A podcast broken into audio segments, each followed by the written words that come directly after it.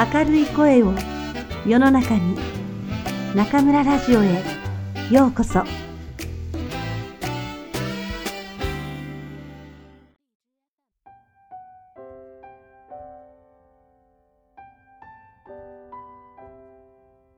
君たちはどう生きるか。吉野源三郎。7石段の思い出。北見くん。僕は君が黒川の仲間に捕まってあんな目にあった時その場にいながら黙って見ていました。水谷くんと浦川くんとかちっとも逃げ隠れしないで君と同じ目にあったのを見ていながらやっぱり僕は出て行きませんでした。僕は殴られるなら一緒にと指切りしたのを忘れてしまったのではありません。僕はあのことをちゃんと覚えていたのです。それなのに、僕は約束を守りませんでした。僕がしたことは、本当に、本当に育児がなかったと思います。僕は君に何と言って謝ったらいいのかわかりません。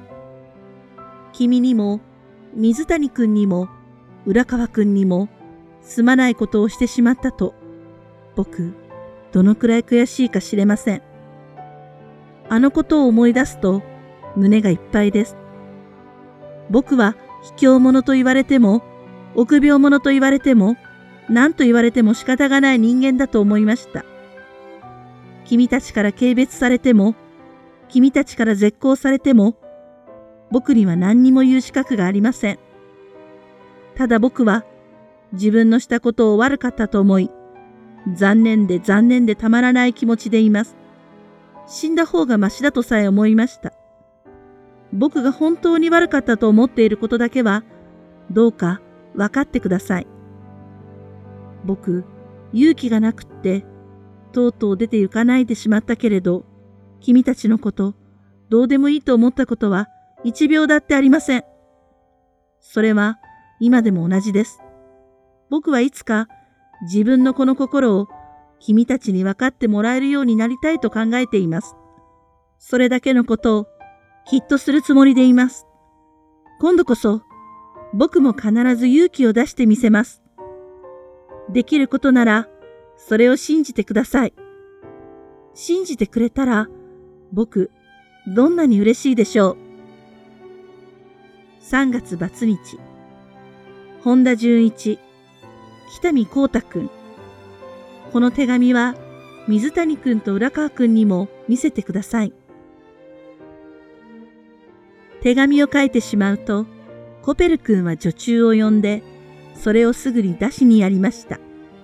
それから書き損なった書簡線を細かくちぎってくずかごに入れ枕元を片付けてから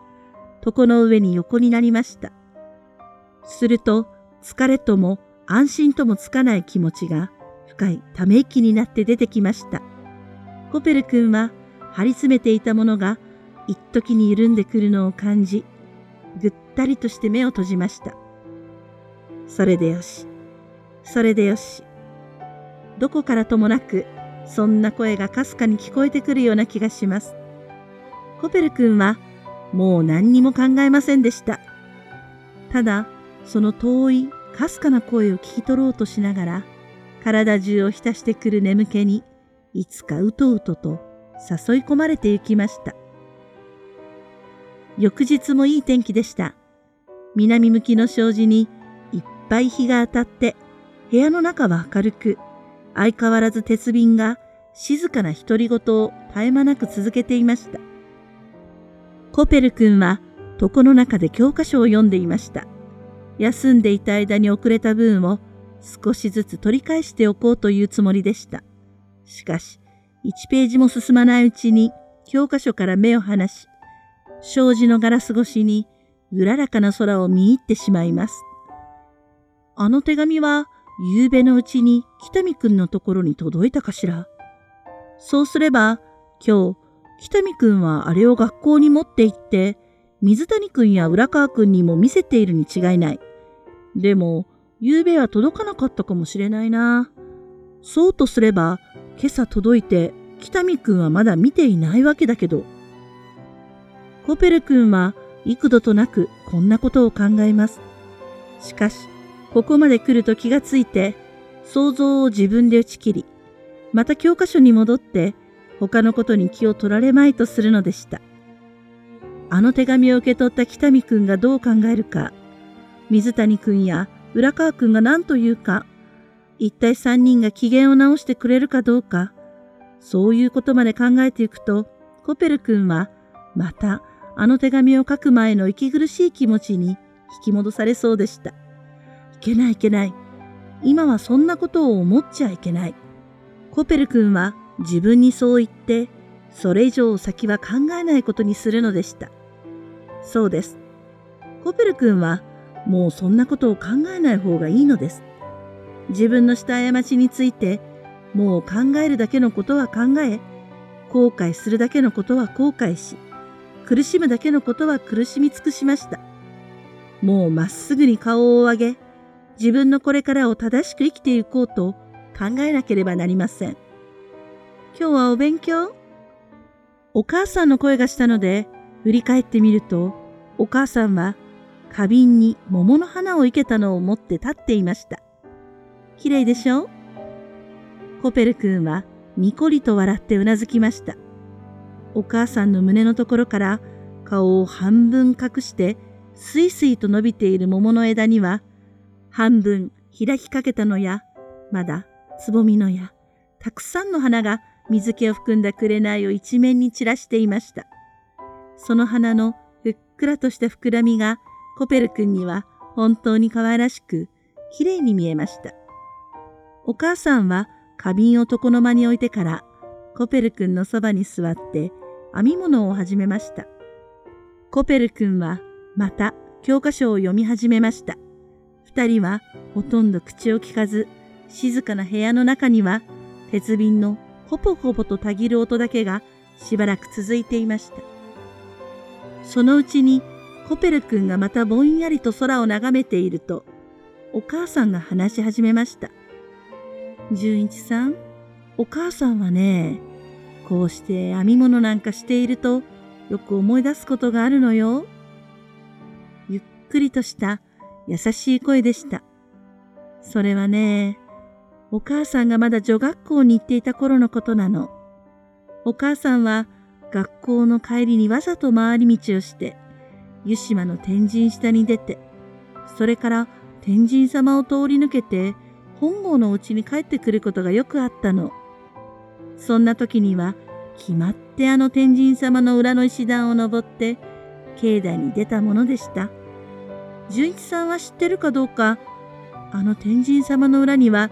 今でも古い石段が残ってるはずよ。あそこを通ると、昼間でもなんだか空気がひやりとするような寂しい石段だったけど、今はどうですか？ある日、お母さんがその石段を登りかけた時、見ると一人のおばあさんが木綿の風呂敷包みを片手に下げて、お母さんより五六段先を登っていくところでした。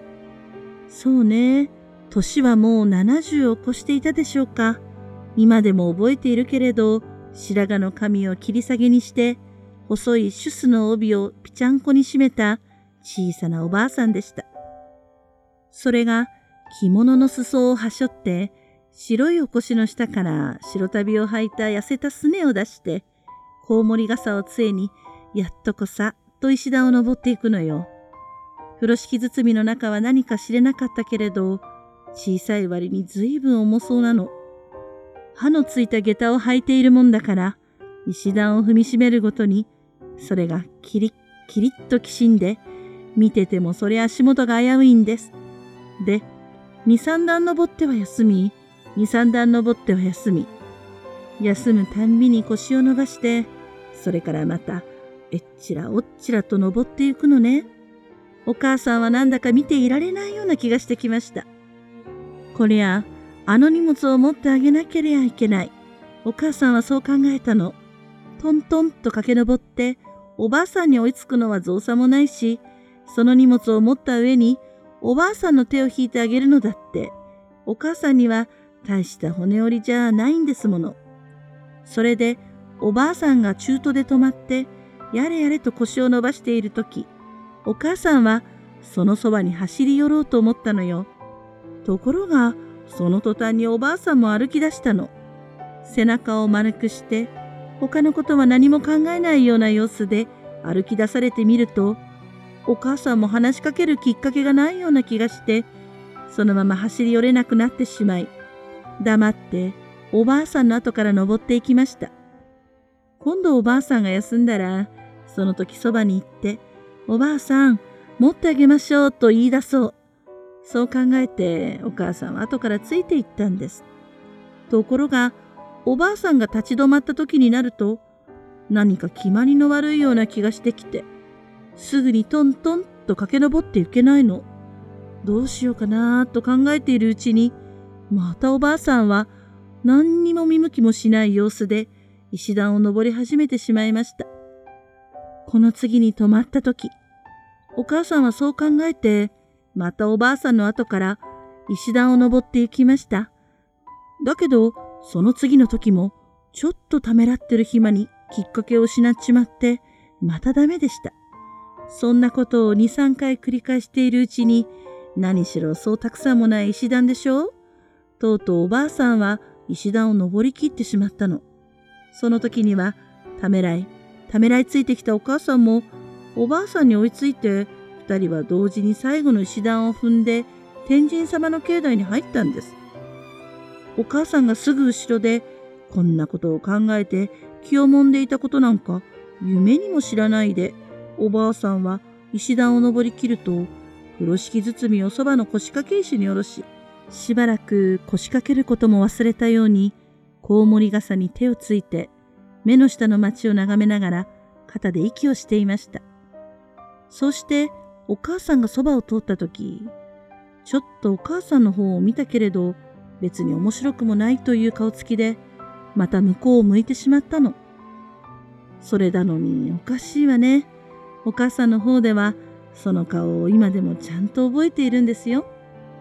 純一さん、話っていうのはただこれだけなの。でもお母さんはずっと後になってからもこの時のことを時々思い出すんです。そう。いろいろな時にいろいろな気持ちで思い出すの。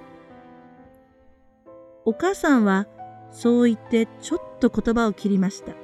そして編み物の手だけは休めずにせっせと運びながら何か遠いことを思い浮かべている様子でしたが、やがてまた静かに話し始めました。おばあさんの大義そうな様子を見かねて、代わりに荷物を持ってあげようと思いながら、お腹の中でそう思っただけで、とうとう果たさないでしまった。まあ、それだけの話ですけど、このことは妙に深くお母さんの心に残ったんです。その時も、おばあさんに別れて、一人でお家へ帰ってくる途中、歩きながらいろいろそのことを考えました。なぜ思い立った時、すぐに駆け出さなかったんだろう。なぜ心に思った通りしてあげなかったんだろうって。そう思うと自分が大変悪いことをしてしまったような気がしてくるのね。それに石段を上がりきってしまった以上、せっかくの自分の心持ちももう何にもならないでしょうもう心に思ったそのことをする機会は二度と来ないのでしょう。その機会というものは、おばあさんが石段の一番上のところに立つと同時に、まあ永遠に去ってしまったわけね。ほんの些細なことでしたけれど、お母さんはやっぱり後悔したんです。後になって何と思ってみたところでもうつかない。このつかないということでは、こんな些細なことだって大きな取り返しのつかない出来事とちっとも変わりはないんですもの。そうね。もうあれから何年になるかしら。お母さんが女学校の4年生ぐらいの時だから、もう20年余りになるでしょうね。それからお母さんも大人になり、亡くなったお父様のところにお嫁に来て、純一さんが生まれ、一昨年お父様がお亡くなりになるまで、20年の間にはいろんなことがありました。だけどこの石段の思い出ばかりは、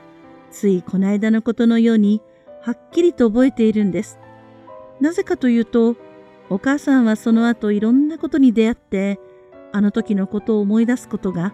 幾度かあったから。純一さん、大人になっても、なぜあの時心に思った通りしてしまわなかったんだろうと、残念な気持ちで思い返すことはよくあるものなのよ。どんな人だって、しみじみ自分を振り返ってみたら、みんなそんな思い出の一つや二つ持ってるでしょう。大人になればなるほど、子供の頃よりはもっと大きなことで、もっと取り返しがつかないことで、そういう思いをすることがあるものなの。お母さんなんか、亡くなったお父様のこと、お亡くなりになるなら、ああもしておけばよかった、こうもしておけばよかったと、そう思うことばかりよ。お母さんは編み物の手を止めて、コペル君と一緒に、障子のガラス越しに水色に晴れた空をしばらく見ていましたが、気を取り直したように明るい顔に変えると、微笑みながらまた話し続けました。でもね、純一さん、石段の思い出はお母さんには嫌な思い出じゃないの。そりゃあお母さんには、ああすればよかった、こうすればよかったって、後から悔やむことがたくさんあるけれど、でも、ああ、あの時ああして、本当によかったと思うことだって、ないわけじゃありません。それは損得から考えて、そういうんじゃないんですよ。自分の心の中の温かい気持ちや綺麗な気持ちをそのまま行いに表して、後から、ああ、よかったと思ったことが、それでも少しはあるってことなの。そうして、今になってそれを考えてみると、それはみんな、あの石段の思い出のおかげのように思われるんです。本当にそうよ。あの石段の思い出がなかったら、お母さんは自分の心の中の良いものや綺麗なものを今ほども生かしてくることができなかったでしょう。人間の一生のうちに出会う一つ一つの出来事がみんな一回限りのもので二度と繰り返すことはないのだということも。だからその時その時に自分の中の綺麗な心をしっかりと生かしていかなければいけないのだということも、あの思い出がなかったらずっと後まで気づかないでしまったかもしれないんです。だからお母さんは、あの石段のことでは損をしていないと思うの。後悔はしたけれど、生きていく上で肝心なことを一つ覚えたんですもの。人の親切というものがしみじみと感じられるようになったのも、やっぱりそれからでした。コペル君にはお母さんの言うことが最近の自分の激しい後悔と結びつけて、一つ一つよくわかりました。それでね、純一さん。と、お母さんは相変わらず編み物を続けながら、コペル君の顔を見ないで言いました。純一さんもね、いつかお母さんと同じようなことを経験しやしないかと思うの。ひょっとしたら、お母さんよりももっともっと辛いことで後悔を味わうかもしれないと思うの。でも純一さん、そんなことがあっても、それは決して損にはならないのよ。そのことだけを考えれば、そりゃ取り返しがつかないけれど、その後悔のおかげで、人間として肝心なことを心に染み通るようにして知れば、その経験は無駄じゃないんです。それから後の人生が、そのおかげで、前よりもずっとしっかりした深みのあるものになるんです。純一さんがそれだけ人間として偉くなるんです。だからどんな時にも自分に絶望したりしてはいけないんですよ。そうして純一さんが立ち直ってくれば、その純一さんの立派なことは、そう、誰かがきっと知ってくれます。人間が知ってくれない場合でも、神様はちゃんと見ていてくださるでしょう。コペル君はお母さんの言葉を聞いているうちに目が濡れてきました。お母さんはおじさんから聞いて今度の事件を知っているのかもしれない。とコペル君は思いました。知っていてもそのことには触れないで、こんな話をしてくださるお母さん、それとなく自分に元気をつけてくださろうとするお母さん。コペル君はじっと涙をこらえていましたが、涙は目から溢れて、ぽろりとこぼれ落ちました。それはこの間からコペル君が何度も何度も流した涙とは、まるで別な涙でした。障子の向こうには、もう春を思わせる暖かな空が、静かに遠く晴れ渡っていました。